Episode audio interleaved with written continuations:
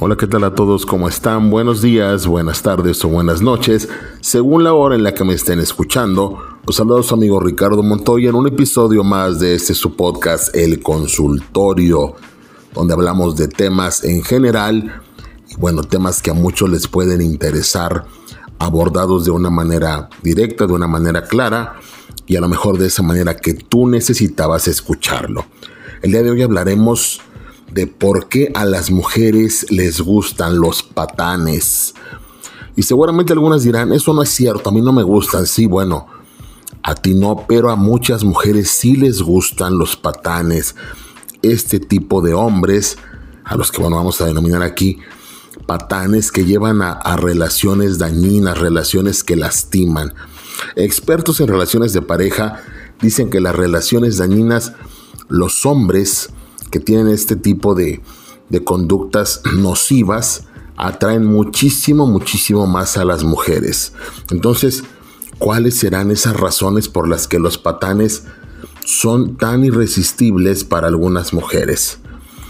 Pues no lo sabemos, vamos a analizar un poquito de eso. Las relaciones amorosas en muchas ocasiones terminan siendo un tormento del que es muy difícil escapar nos preguntamos, bueno, ¿cómo ocurrió eso? ¿Cómo fue que de pronto las cosas se pusieron tan difíciles, tan tóxicas, tan complicadas? Pero tal vez desde el principio esto ya pintaba como que iba a fracasar. La elección de esa pareja que en un momento parecía llenarnos ya era equivocada, ¿o no? Nos convertimos en esa persona que está intentando cambiar a quien consideramos perfecto. Y eso les pasa muchísimo a las mujeres. Mm. No digo que a los hombres no les pase, pero a las mujeres les pasa mucho más. Quieren salvar, quieren cambiar a esa persona que se supone que ya eligieron porque les gustaba como era. Entonces se cae en ese cliché de, sobre todo de la chica que se enamora del patán para salvarlo, para cambiarlo.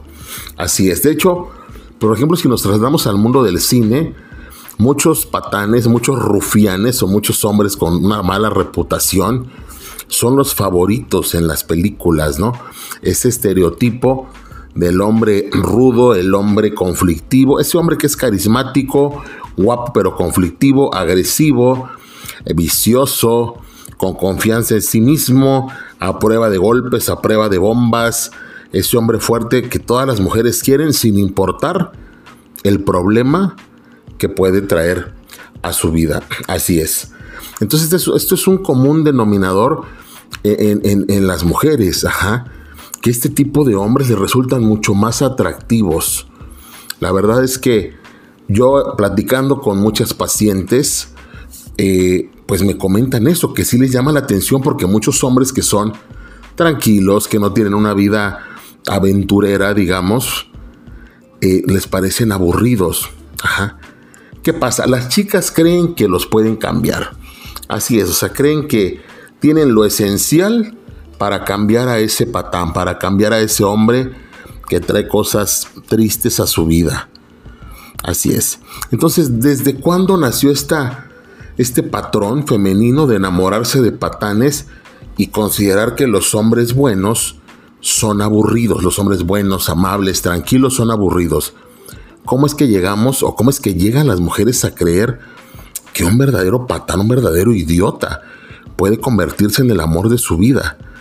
Aunque sepan el daño que les hace, ay no, me habló en la noche, estaba pedísimo, pero se acordó de mí, se fue con sus amigos y estaba borrachísimo, pero me habló, me mandó un mensaje, o sea, ni se le entendía, pero bueno, me ama. Y de verdad lo dicen. Y esto empieza desde las adolescentes hasta las mujeres maduras. Saben el daño que les hace, saben que a lo mejor no es el tipo de vida que quieren, pero pues eh, eh, caen en esta locura, ¿no? De, de decir, yo lo voy a salvar, yo lo voy a cuidar, yo lo voy a cambiar. Así es. Si lo piensan. Entonces, ¿de dónde surge eso? ¿Por qué? Bueno, ya cada, cada mujer que esté escuchando este episodio podrá decir si vivió algún episodio de estos en algún momento de su, de su vida. Pero la realidad es que se repite mucho, como les comentaba. Entonces, podemos poner muchísimos ejemplos que nos muestran este, este estúpido patrón eh, de buscar ese hombre rebelde, ese hombre que no tiene límites, que no respeta las reglas, al mujeriego, ese que, que no te da seguridad, que no te da estabilidad, pero tú dices que lo amas y, y das todo por esa persona. Así es, entonces muchas mujeres se ponen muchísimos pretextos. ¿Para qué? Para justificar las acciones de esta persona. O sea, las mínimas muestras de amor, mínimas muestras de compromiso para las mujeres son algo enorme. Y eso es un problema femenino, evidentemente. Porque si las mujeres, muchas mujeres, no tuvieran tan arraigado ese deseo por este tipo de hombres, obviamente se darían cuenta de que no está bien. Y esto es un problema global, ¿eh? o sea, ni siquiera es un problema de los latinos, es un problema global. Yo creo que muchos de los que me están escuchando tienen alguna amiga, o, a lo mejor tú misma, amiga, este, tienes este, has pasado por este caso en algún, en algún momento de tu vida.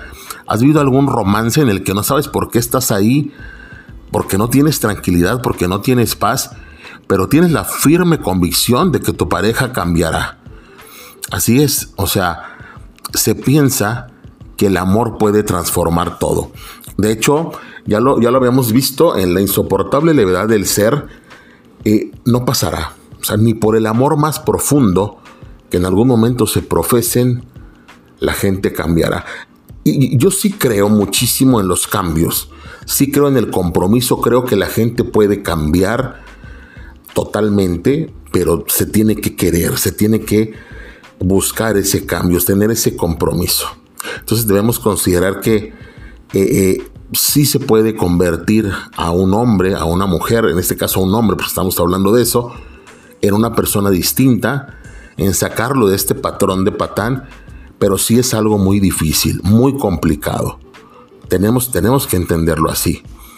Entonces, hablando, cada vez es más común entonces escuchar hablar de relaciones tóxicas, relaciones dañinas.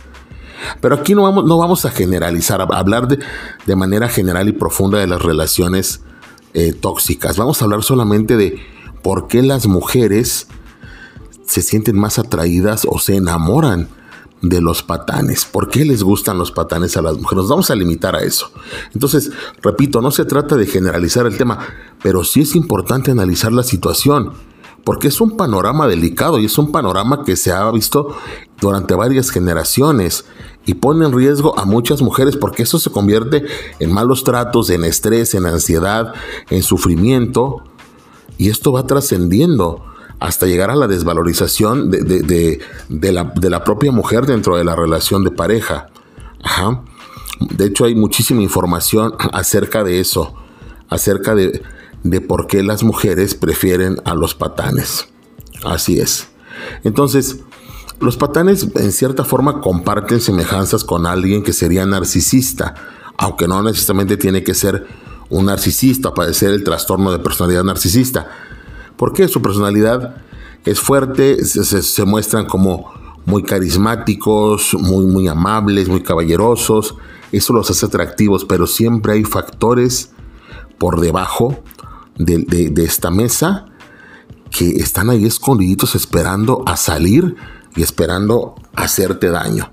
Y repito, muchas mujeres lo saben, pero veamos cuáles son los puntos por qué les encantan los patanes a las mujeres. Los patanes saben ser adorables. Así es. Como tienen esta confianza y seguridad en sí mismos, para las mujeres eso es irresistible. A veces ni siquiera les importa que les demuestren tanto amor, sino que la persona se sienta segura, se muestre seguro de sí mismo.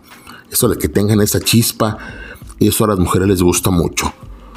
Definitivamente. Luego, otro punto, intimidad casual. La mayoría de los patanes acceden a encuentros casuales.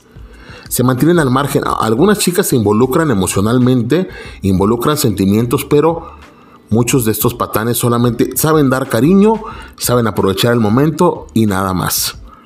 Así es. No, o sea, ellos están totalmente libres de compromisos y utilizan frases como no somos nada, te lo dije, fue algo solo de una noche, tú ya sabías cómo eran las cosas. Así es. Otro punto, el juego de la persecución. O sea, durante el coqueteo, a la mayoría de las personas les gusta este juego de la persecución por la adrenalina, la incertidumbre que hay de por medio. Pero cuando las chicas tienen de frente a un patán, esto aumenta porque estos chicos no ceden, no, no, se muestran, no muestran el compromiso y como que la mujer entra en el rollo de por qué, o sea, por qué se hace el irresistible, por qué no se deja conquistar, por qué no se muestra como otros hombres. Y a las mujeres eso les genera una especie de reto, de competencia, a ver quién cae, a ver quién enamora primero. Y pues muchas veces termina perdiendo la mujer, tristemente. Eh, recordemos que es una forma de dominar que tienen los patanes. 4. El anhelo de salvación. O sea, cuando las mujeres se han vinculado fuertemente con un patán o están enamoradas, en ellas crece este anhelo de cambiarlos, lo que les decía, de cambiarlos, de rescatarlos. O sea, ese sentimiento suele, va, creciendo porque en el fondo es como, ese es mi objetivo, mi objetivo es cambiarte, mi objetivo es salvarte, transformarte, porque te amo mucho. Y creen que eh, en este caso el patán va a cambiar por ellas y por todo el amor, como en algunas películas, ¿no? Donde el patán termina siendo el héroe. Pues no, amiga, déjame que te diga que probablemente no cambie, porque aquí no estamos en una película, es la vida real.